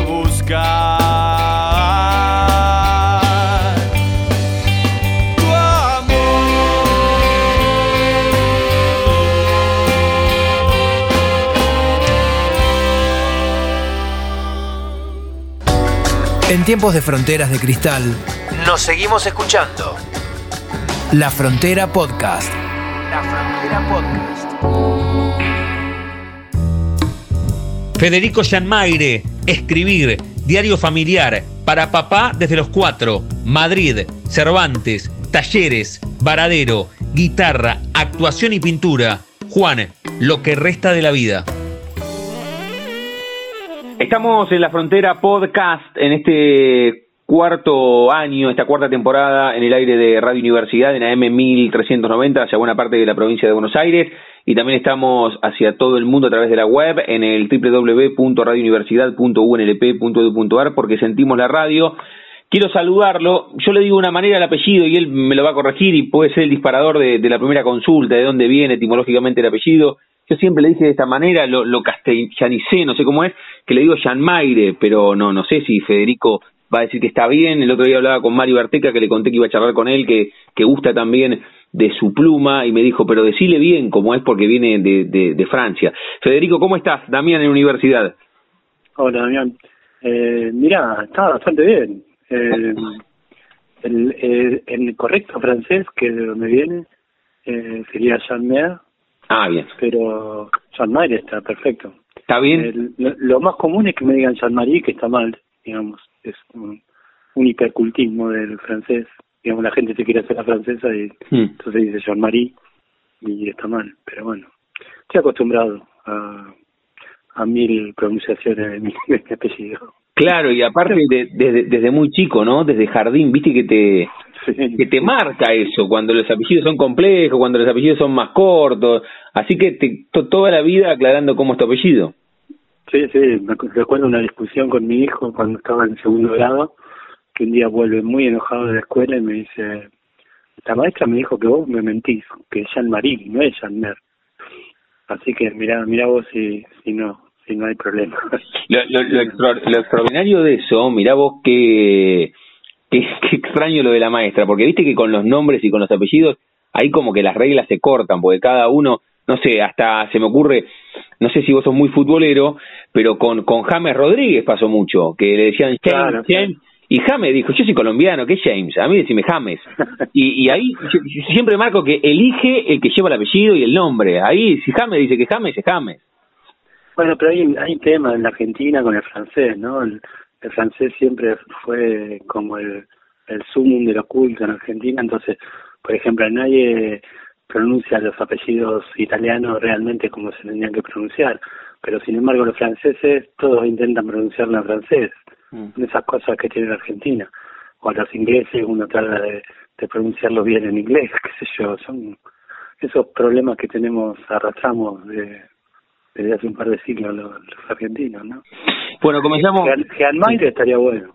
Jean Mayre, ah, siempre, ¿eh? de, mira, desde, desde, creo que te lo conté otro día en el audio cuando nos pusimos a hablar, que te dije, no, no pasa siempre, porque a veces se da que, que voy hablando con diferentes autores y, y primero charlo y después los leo, y en este caso es al revés, vos tenés un, un frondoso recorrido literario pero pero a, mí me tocó leer un, par de libros tuyos que son más livianos que el aire y las madres no le dicen esas cosas a, sus hijas eh, y, siempre cuando lo leí en la tapa para mí era Jean y bueno por lo menos no estuvo tan lejos de, la pronunciación que que, ah, que vos decís ¿Cómo, cómo Federico, ahora, ahora vamos a meternos en tu recorrido y cómo llegaste, pero, pero ¿cómo llevas este, este momento? Se lo pregunto a los deportistas, a los músicos, a los médicos, toda una situación extraordinaria, ¿no? Lo, por, por lo poco habitual, porque nadie te puede decir, a mí en mi primera cuarentena o en mi primera pandemia, acá todos estamos haciendo nuestra primera experiencia. ¿Cómo la llevas vos? Mira, es muy, muy raro el momento, porque yo soy, por lo general, como creo que muchos escritores, personas muy encerradas, ¿no? Porque necesitan mucho tiempo y soledad para escribir. Pero, pero esto es completamente distinto. Una cosa es encerrarse para escribir y otra cosa es encerrarse porque no podés salir. Y entonces ahí no hay elección. Y entonces, en mi caso, bueno, he dejado de escribir, no puedo, no puedo escribir. me cuesta mucho leer y me estoy dedicando a pintar la terraza, que, que necesitaba pintura. Entonces estoy muchas horas por día, es la manera que tengo de que el tiempo pase, de no pensar tanto, no informarme tanto y, y bueno, y seguir adelante. Mm. Pero es muy raro y, hay días y días, que yo hay días más largos que otros. Yo estoy solo, digamos, no, no estoy con nadie y, y bueno, hay días y días, qué sé yo. Eso más o menos mi cuarentena. Qué, qué loco, qué loco eso, eh, que, que vos tenés una vida muy vinculada a escribir y a leer y que la, la cuarentena te llevó a no hacerlo, ¿no? Eh, eh, pasan, pasan ese tipo de situaciones, ¿eh? O, imagino que a los actores les debe pasar que deben tener ratos que no quieren mirar.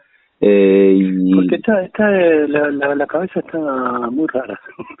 no sé cómo explicarlo, pero pero no, para escribir, no sé cómo será en otros oficios, en, otra, situaciones, pero para escribir necesitas mucha concentración.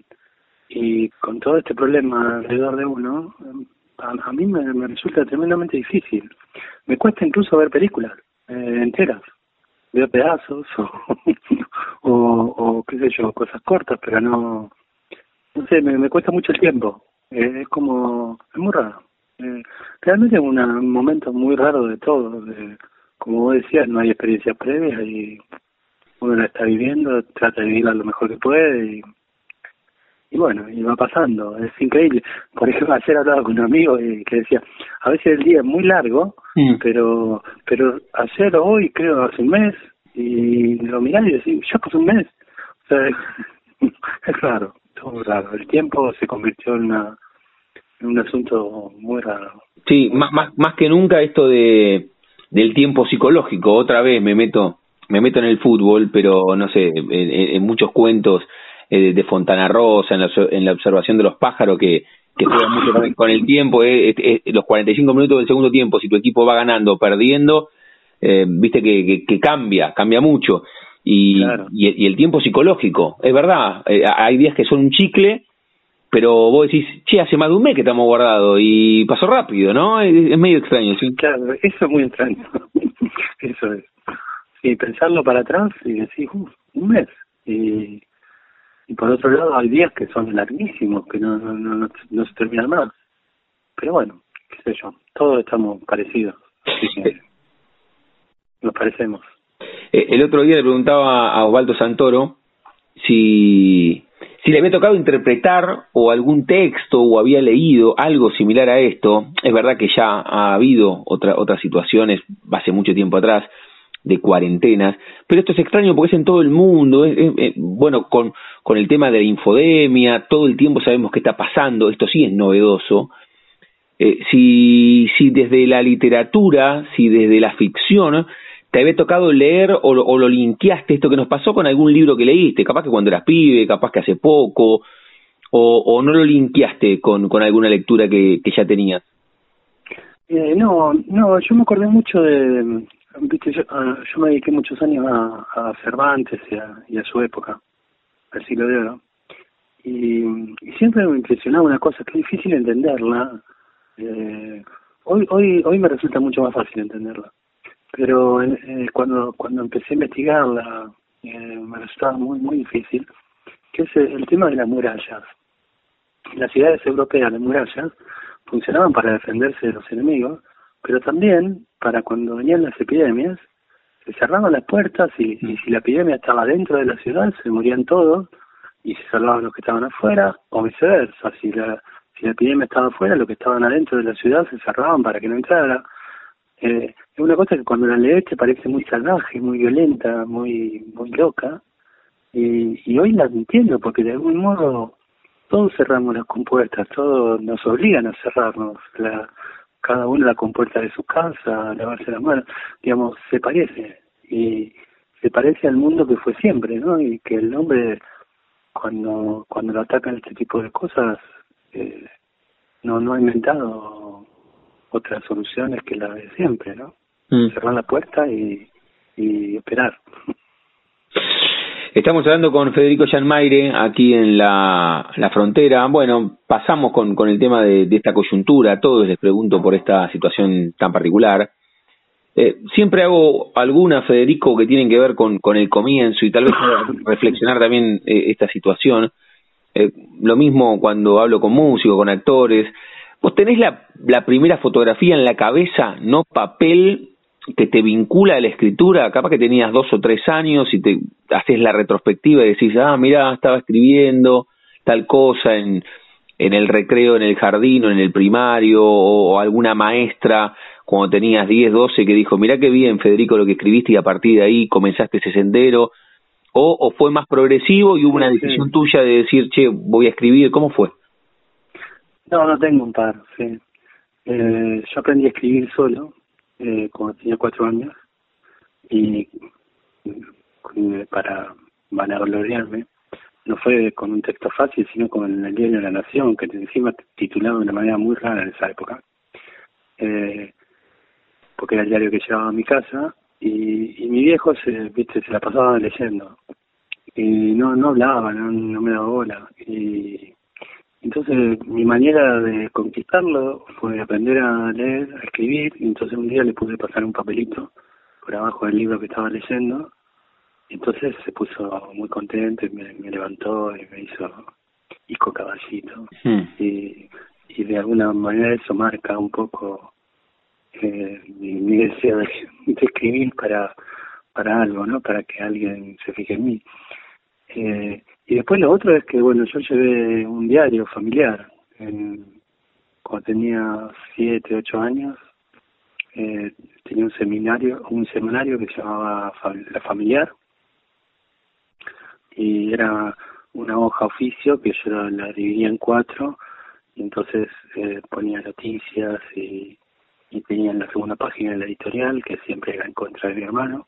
Mm. Eh, y eso lo, lo hice, hice un montón de números sí, mi madre guarda alguna Eso te iba a preguntar, ¿todavía, todavía existe? O sea, la génesis de tu vínculo con la escritura está. Sí, sí, sí. sí. Aunque luego siempre seguí escribiendo, pero pero nunca me lo tomé en serio hasta los 22, 22, hasta los 22, que un día dije, ¿por qué no pruebo con esto? Que es lo que hago siempre. Había intentado con otras cosas, me habían salido mal y, y dije, bueno, ¿y por qué no puedo intentar con esto que lo he hecho de siempre y por ahí me sale? ¿Y te, te diste cuenta vos? O sea, eh, ¿existió eso de voy a probar con esto que lo hice siempre? ¿O también, al mismo tiempo, había personas alrededor tuyo que te decían, che, Fede, fíjate que, ¿por qué no haces esto? Que siempre hiciste bien, está bueno, te gusta, veían, o sea, descubrió, ¿descubriste vos antes tu pasión que, que contexto? Eh, sí, porque en, en mi caso no no no no tuve nunca nadie alrededor que me dijera eh, sí qué que lo sé o algo así. Todo lo contrario. De hecho cuando yo empecé a escribir cuando dije voy a probar de escribir eh, yo estaba viviendo en Madrid era el año 80 81 y eh, era cuando estaba la dictadura acá. Y entonces mi tía vivía en Madrid estaba exiliada y, y entonces eh, yo empecé una novela y se la llevé, ya licenciada en letras, eh, y entonces a los días me llamó y me, invitó con un té, me dijo que era horrible lo que había escrito, y que siguiera leyendo, que, que yo leía muy bien y que, que me dedicara a leer, que, dejara de escribir a los que sabía. Así que no, fue todo lo contrario fue en ese momento decir, yo voy a escribir algo y, y esta mujer que quiero tanto algún día va a decir, eh, está bueno lo que estaba escribiendo. O sea, fue fue fue una decisión mía, mm. absolutamente. ¿Y, ¿Y en qué momento eh, vos dijiste, mira qué bueno lo que y no sé si, si pasa, ¿no? Mira qué bueno lo que escribí, porque a veces es, es, difícil. Lo mismo, reitero, le pasa a los actores que, que les cuesta mirarse, eh, o, a, los músicos que escuchan a otros músicos, pero tal vez vos con algún texto puntual dijiste, bueno, me gusta, es este el camino, y capaz que hay como un, un inicio de eh, auto, auto gusto de, lo que vos escribías. Eh, bueno, no, eso no, no te pasa. Normalmente a uno le disgusta siempre lo que hace. Siempre, ¿no? Hasta, hasta, hasta, los, hasta los libros premiados. Sí, totalmente y cuando lo volvés a releer por alguna razón decís, puta, ¿por qué escribí esto? Eh, pero no, lo que pasa con los escritores, supongo debe pasar con, en otras artes también lo mismo. Eh, hay momentos que te señalan que no estás tan mal. Por ejemplo, uno de mis momentos fue el año 90, cuando antes yo me había pasado un par, eh, pero en el año 90 cuando yo estaba otra vez viviendo en España porque estaba haciendo un doctorado de filología. Eh, yo había mandado un libro mío, Miguel, una novela a, Anagrama, y entonces un día sonó el teléfono y era Jorge Ralde, eh, que me decía que me quería conocer porque le había gustado mucho mi libro. Y, y en ese momento uno dice, ah, entonces escribo. es, es, es generalmente la mirada del otro la que te sitúa, ¿no? La que te dice, bueno, por ahí estás escribiendo. Claro. Eh, pero nunca la de uno, ¿eh? ¿eh? Uno es malísimo. yo siempre, cuando, cuando daba talleres, contaba que, que lo que uno necesita, o al menos en mi caso siempre funciona así, cuando vos estás escribiendo, yo escribo novelas básicamente, y las novelas llevan mucho tiempo y, y, y bueno, uno tiene en la cabeza esa historia durante meses o años. Eh, cuando, cuando estás escribiendo, te pasa que, que, que vos pensás que eso que estás escribiendo es lo mejor que se ha escrito en el mundo de toda la vida. Ahora es una es una cuestión media rara eh, que, que funciona en la cabeza y que es lo que te hace sentarte todos los días a seguir escribiendo. Pero inmediatamente terminada, cuando la terminas de corregir, la odias. Decís, mm. otra vez, otra vez fallé. es, inevitable, es como una cosa no sé, me pasa siempre. Y, y ahí que, me, me, quedó que, que muchos músicos coinciden en que, no sé quién lo dijo alguna vez, que los discos se abandonan, se abandonan, ¿no? Que el, el, concepto de se abandonan es, en un momento decís, bueno, hasta acá, y que los discos son fotografías, o sea, el disco muestra ese momento, si sacas un disco en el 84, muestra ese momento, después evolucionas vos, evoluciona la música. Con los libros lo, lo, lo, que apunta es que si vos lo corregís, corregís, corregís, siempre vas a encontrar algo. Con los libros pasa un poco eso que decís, bueno, hasta acá, o sea, no lo leo más, lo leíste 500 veces y ya está. Sí, sí, sí, sí, Mira, pasa tanto que yo, por ejemplo, tengo, yo, yo soy muy perfeccionista, digamos, estoy corrijo constantemente, incluso mientras estoy escribiendo y después, y, pero me pasa que hay un momento en el cual llego hasta acá, que generalmente cuando me doy cuenta que estoy corrigiendo una cosa, volviendo a escribir como estaba antes de que la había corregido la última vez. Mm, mm. Entonces digo, hasta acá llegué, ya está. ya está. Y, y eso se da generalmente ya cuando empezás a odiar mm. eh, el texto, ¿no? Que ya te lo sabes casi de memoria y decís, bueno, ya está, hasta acá llegué y no pude más esta vez. La próxima sí. por poner un poco más.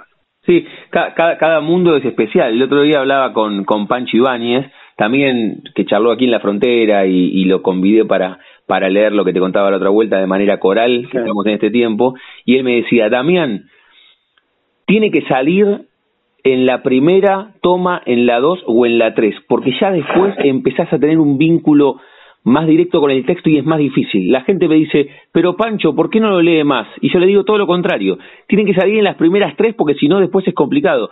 Y capaz que con la escritura, lo que vos decís, volvés, corregir lo que ya estaba antes, es, es, un laberinto, si no, imposible de superar. Eh, sí, yo no, no, no, yo no diría que, que, que, que yo si entre veces no te salió, ya no sale. Eh, hay veces que necesitas más veces y y si tiene que salir va a salir y si no tiene que salir no. Eh, en el caso de las novelas es como bastante fácil saberlo porque en mi caso yo por ejemplo cuando me cuestan mucho las primeras páginas de una novela estoy meses para para unas pocas páginas y después siempre es, así es ya son muchos años escribir novelas eh, siempre entre la página 20 y la 30 eh, la novela funciona o no funciona. Eh, le encontrás el tono, le encontrás eh, qué quiere ser esa novela y, y si no pasó eso, no hay novela. Y mm. si pasó, ya está seguro que va a haber novela, entonces a partir de ahí las cosas se me da bastante más fácil, ¿no? Ya me cuesta mucho menos cada página. Pero pero bueno, pero ahí eso de una, dos, tres me parece como muy determinista, ¿no? Uh, a veces que hay, hay mucho más de tres. Está bueno, está bueno. Estamos hablando con Federico Yanmaire aquí en, en la frontera, en el aire de, de Radio Universidad. Antes de preguntarte y, puntualmente por, por alguno de, los de los textos, de las novelas que, que has escrito, entre que te fuiste a Madrid y, que habías probado otras cosas a los veintipico, que dijiste, bueno, voy por este lado a ser escritor, eh, ¿el escritor a quién le ganó? ¿A quién se impuso? ¿O, decididamente no compitió pasionalmente contra, contra nadie? ¿O sí, cuando terminaste el secundario te gustaba y estudiaste otra cosa? ¿O te gustaba algún deporte? ¿Qué hiciste antes de decididamente decir soy escritor? Eh, no, no, eh, cuando terminé el secundario empecé a estudiar economía. Me vine a Buenos Aires, yo soy un pueblo de Varadero, ¿Mm?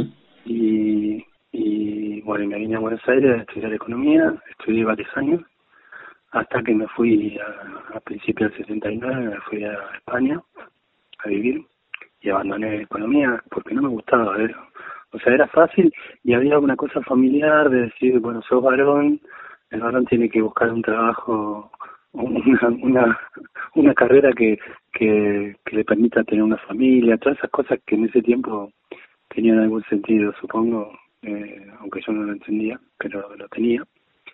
Eh, hoy no es así.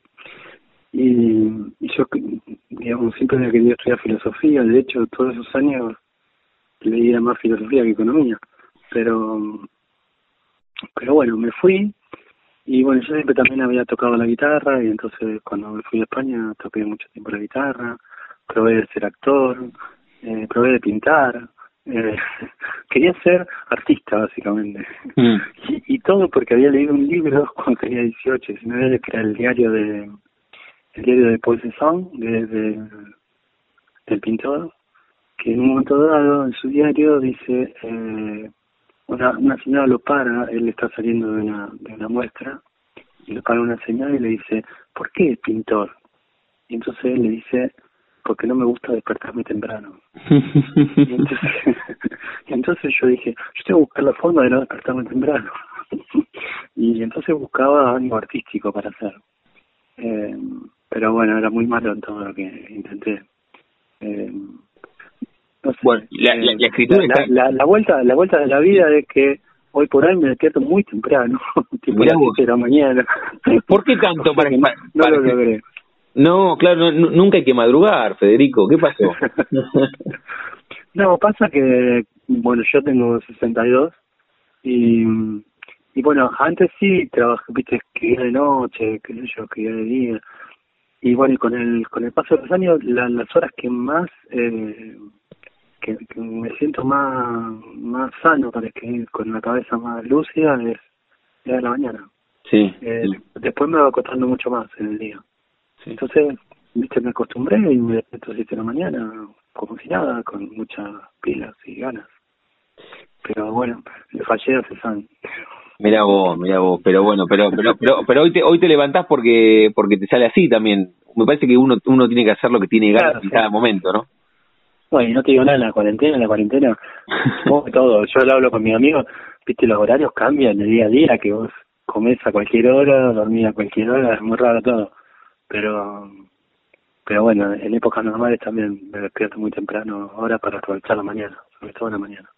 La charla con Federico Yermaire aquí en la frontera. Mirá, reitero, vos tenés eh, un recorrido frondosísimo, lo decía recién, y ahí estás contando, Varadero, te fuiste, te fuiste a Madrid, eh, en, en, en la dictadura cívico-militar, eh, bueno, la, la historia con tu tía, contaste, te dijo no, no escribas más y, y no le hiciste caso y muy bien.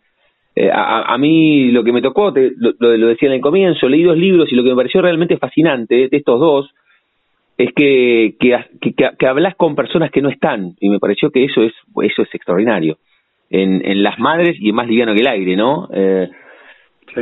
con, con el baño, la pared, un poco como, como los muros de la ciudad que decías, con, con esa jubilada, y lo mismo con, con los dos padres que, que hablan por internet con la hija. Me pareció fascinante ponerle rostros, eh, voces, eh, acciones a personas que no existen. Me parece, me parece formidable. Y Sí, justo agarraste esos dos libros que son están trabajados de la misma manera. mm. Eh, los demás no, no son así. Bueno, ¿Son, son, son los únicos dos? Eh, de ese tipo sí. Mirá. Hay otros que, por ejemplo, hay hay otros sin narrador, que esos tampoco tienen narrador, esos dos, los, los dos que leíste. Eh, sin narrador tengo Fernández Mata Fernández y, y también otro más, y La creación de Eva.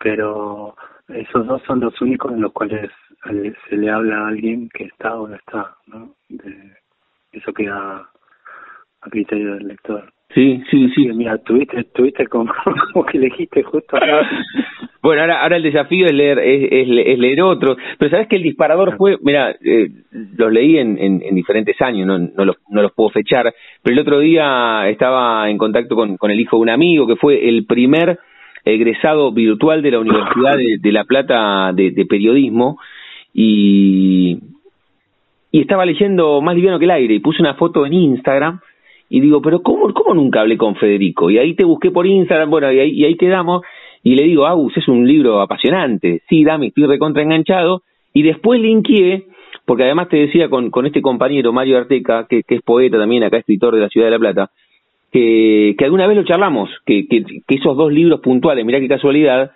eh, tenían esta situación de, de hablar con personas que, que no estaban, ¿no? Y nos pareció fascinante a los dos. Eh, bueno, muchas gracias, pero justo agarraste, ¿eh? Por ejemplo, te, te, te cuento, eh, y de paso hago el, el, chivo por si alguien quiere entrar. Sí, sí, claro, eso está, eso está bueno. En estos días está saliendo en Infobae Cultural, eh, Cultura, eh, una novela mía que terminé en febrero, eh, gratis, eh, por entrega, ¿no? Como eran los folletines, los viejos folletines, que, viste, yo cuando empezó la cuarentena, eh, que se parece mucho al siglo XIX, en el siglo XIX hubo mucha cuarentena en, Buenos Aires.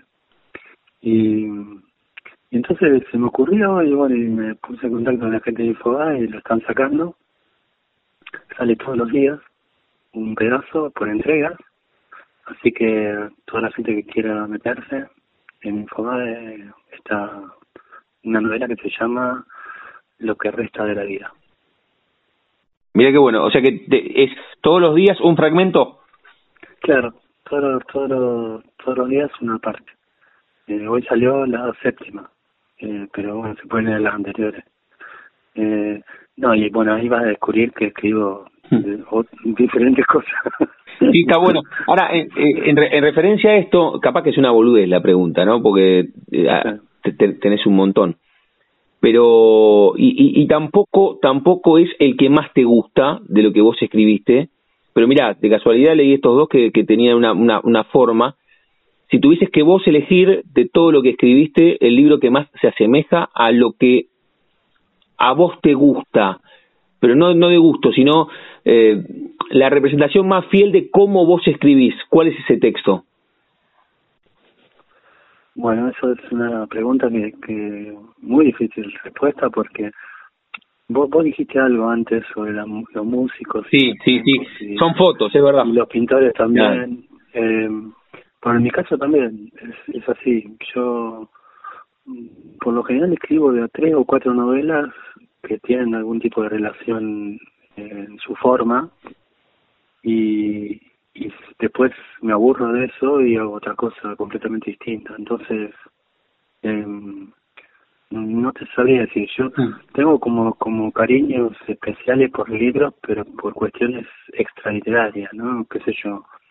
Eh, yo tengo un libro que se llama Papá, que bueno, es la historia con mi viejo y, y le tengo cariño por eso, porque es un, un libro muy raro en, en lo que son mis libros eh, qué sé yo, después tengo uno que le tengo mucho cariño, se llama Desatando casi los nudos, que salió por primera vez en el 86, que porque lo hicimos a máquina en la, cuando yo estaba en la Universidad de Letras, acá en Buenos Aires, eh, con un grupo, eh, después salió en Seis Barral, ¿no? Eh, pero, pero en ese momento salió así, entonces le tengo un cariño enorme porque fue un trabajo artesanal, lo, los imprimimos, los, los prensamos, los hicimos uno por uno, los vendíamos por la calle. Eh, tengo esos cariños, eh, esos cariños particulares. Mm.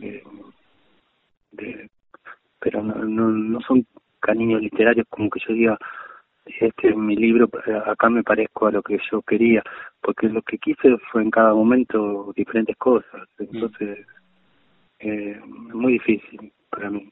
Muy difícil. Estamos hablando con Federico Yanmaire aquí en la frontera, la estamos disfrutando mucho, hablando de literatura, pero principalmente de, de su vida. Hablando otra vez, pongo, pongo ejemplos, le pongo a las frases le, les pongo el, nombre, que igual a veces la hasta las puedo deformar, viste que uno dice algo y, y, a otra persona le llega de otra manera.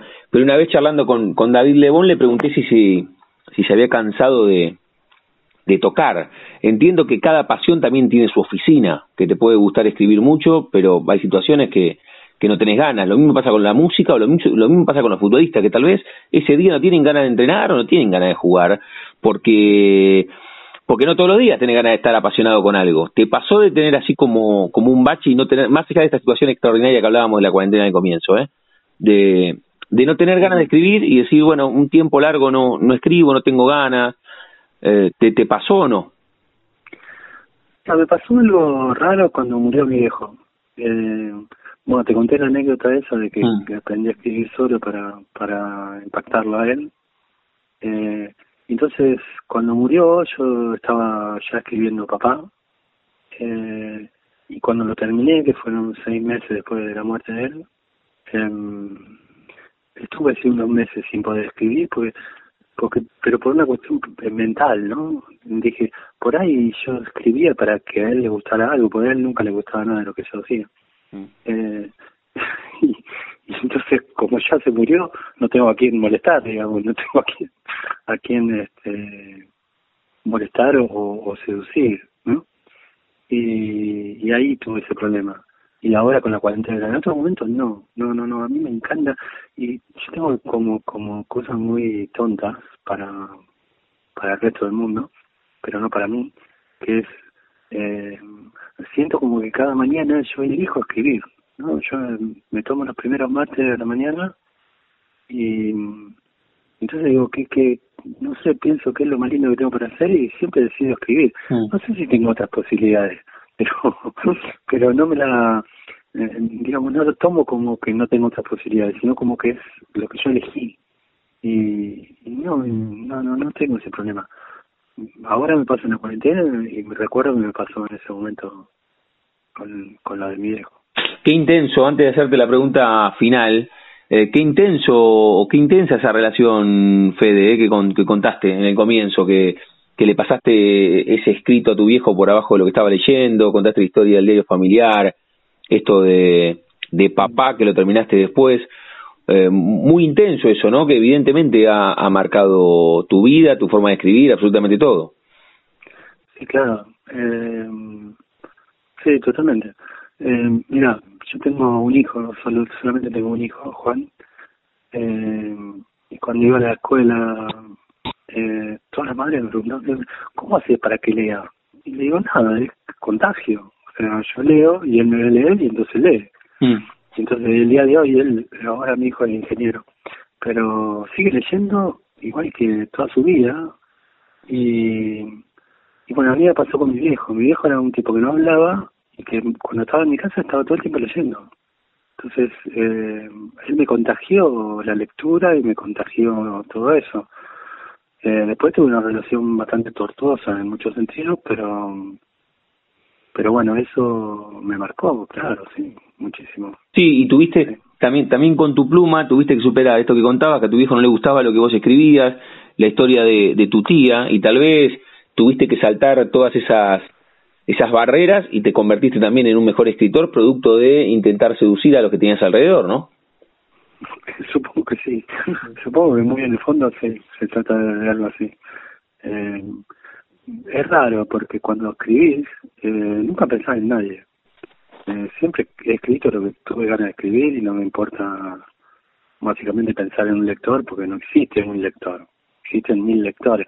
Por ejemplo, me, me suele pasar de ir a un lugar a dar una charla y se acerca alguien y te dice, me gusta tal párrafo de tu libro, que es uno que yo estuve a punto de sacar hasta el último momento, porque no me gustaba. O sea, cada lector es un lector, es un productor de, de, de lo que lee. Y, y, se parece mucho al trabajo de escribir. La lectura es muy parecida al trabajo de escribir. Eh, pero bueno, qué sé yo, eh, en el fondo hay, hay esta contradicción, pero pero seguramente tiene mucho que ver eh, las ganas de seducir a, a, gente que, que quise mucho el hecho de, escribir. Sí, es raro, pero es, es así, contradictorio. La charla, la charla con Federico Yanmaire aquí en, en la frontera. Fede, cerramos siempre jugando con el nombre de nuestro ciclo. Si querés antes, porque capaz que después me voy a olvidar, eh, otra vez, ¿cómo, ¿cómo te podemos encontrar en las redes? ¿Cuál usás? Instagram seguro que te encontré ahí, pero si usás Facebook, si usás Instagram, eh, Instagram sí, eh, si usás eh, Twitter y, también en, esta, en este momento de cuarentena, si, si además de lo de Infobae, que, va seriado, si, bueno, si se puede conseguir alguno de tus libros, bueno, directamente en las librerías, no, no, no, no sé qué, qué, qué podemos vender desde ese lado, pero sí lo de Infobae seguro. Eh, sí, no, tengo solamente como red, tengo Instagram nada más, que lo tengo hace poco. Y no, y no tengo ninguna otra. Mm. Y en Instagram es Federico Gianmaire, todo junto. Y, y no, y está saliendo esto en Infobae y va a salir una novela mía por anagrama eh, apenas termine la cuarentena. En realidad ya está editada todo, pero iba a salir justo el primero de abril y entonces lo suspendieron para cuando termine la cuarentena, esperemos que un día termine y se abran las librerías y, y, y es un libro que se llama Guerra con W E con diéresis la guerra que es, es un grito alemán de guerra de los primitivos alemanes que cuando iban a atacar gritaban guerra y de y de ahí todos los idiomas europeos casi todos sacaron la palabra guerra. Eh, war en inglés guerra en francés guerra. Eh, bueno el, el, es un libro que, que va a salir apenas termine la cuarentena digo Buenísimo, ojalá, ojalá que sea que sea pronto. Y reiterá como las librerías creo que las librerías creo que a partir de esta semana empiezan a funcionar sí sí sí está buenísimo. sí. está bueno está bueno eso sí porque la lectura eh, me parece que también es, es es una puede ser una gran aliada en esta cuarentena. Reiterá cómo se llama el libro que está saliendo por Infobae de manera seriada cada cada día un fragmento. El libro se llama Lo que resta de la vida Mirá qué título también para este momento, ¿no? Sí, por eso decidí, porque es un libro, viste, que habla, habla mucho de la muerte, de la vida y eh, de cementerios, de cosas. Mm. Y entonces dije, ah, bueno, justo. y en realidad yo siempre, siempre tuve ganas de hacer un folletín. Eh, entonces, eh, me dio ganas, me, me pareció que era una oportunidad. Que había mucha gente en las casas y que que todavía se enganchaban. Y se están enganchando, hay muchos lectores todos los días. Muy bueno, y o sea, y, y, y cuando sale el octavo, igual el diario te da la chance de, de, de recopilar y comenzar por el primero, ¿sí? Claro, sí. sí. Ah, ok, ok. Sí, está, hay, hay, hay un, un link para, para leer todo. Fantástico, fantástico. La charla con Federico Yanmaire, te decía Fede, cerramos siempre jugando con el nombre de nuestro ciclo que nos llamamos La Frontera. Y a todos les pregunto si tienen un momento frontera en sus vidas que puede ser personal o puede ser profesional, un momento rupturista, bisagra, decisivo. Sé que es difícil a veces elegir uno solo, pero, pero a veces sí, puede ser haber superado alguna situación difícil, puede haber sido algo más lindo como haber editado, no sé, tu primer libro, haber sido padre, ese viaje a Madrid la charla con tu tía, no sé, a, a, a, los a los cuatro cuando cuando esa historia con tu viejo, cuando hiciste el diario familiar o, o cuando transitaste la parte artística que dijiste, che, quiero quiero algo con el arte, la guitarra, actor, pintar, pero algo con el arte. ¿Tenés un momento frontera? ¿Podés elegir uno solo? Sí, sí, sí. Sí, porque siempre lo tuve claro. Eh, un, un momento que a mí me, no es que me cambió la vida, me permitió hacer la vida que yo había soñado, que fue irme de la Argentina a principios del 79.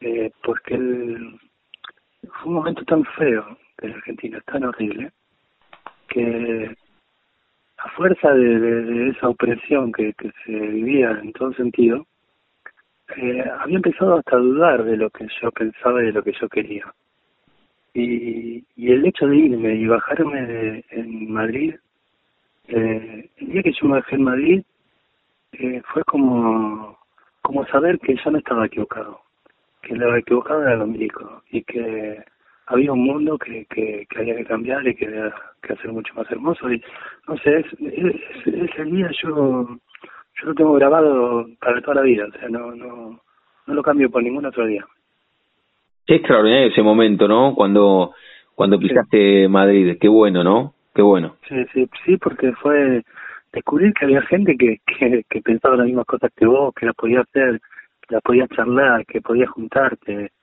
eh, que ese mundo todavía existía, ¿no? Que, que bueno, e, e, ese es un momento bisagra en mi vida, absolutamente. La charla con Federico Janmaire, muy generoso por el tiempo y por sus respuestas y, y por todo lo que ha contado. Fede, agradecerte, eh, un, un, abrazo admirador y bueno, vamos a seguir, voy a seguir leyendo eh, y ahora me voy a meter en Infobae eh, para leer lo que resta de la vida. ¿eh? ¿Te parece? Pero y, vas, y vas a ver que, que escribo cosas igual, igual, escribís cosas, pero... Por ahí no te gusta nada lo que... pero, pero, pero, a ver, porque, porque no lo dije, me parecieron brillantes los dos. Capaz que a vos no te gustan esos dos, pero a mí Las Madres y Más Liviano que el Aire me parecen dos libros buenísimos y me pareció... Eh, no, no sé no, pero me parecieron fascinantes, me parecieron fascinantes pero, pero pero voy a pero voy a voy a comprobar que lees o que, que escribís otro tipo de situaciones no sí claro. Fede gracias ojalá, que también te gustan. Ojalá ojalá. Fede te mando un abrazo y muchísimas gracias eh bueno chao un abrazo. Chau chau La Frontera Podcast. Apasionados, esclavos, conscientes de la radio. Nos acompañamos, lo pensamos, lo sentimos, lo escuchamos. Somos La Frontera Podcast. Juan de Vega, Diego Carrera, Puma Gaspari, Julián Álvarez y Damián Zárate.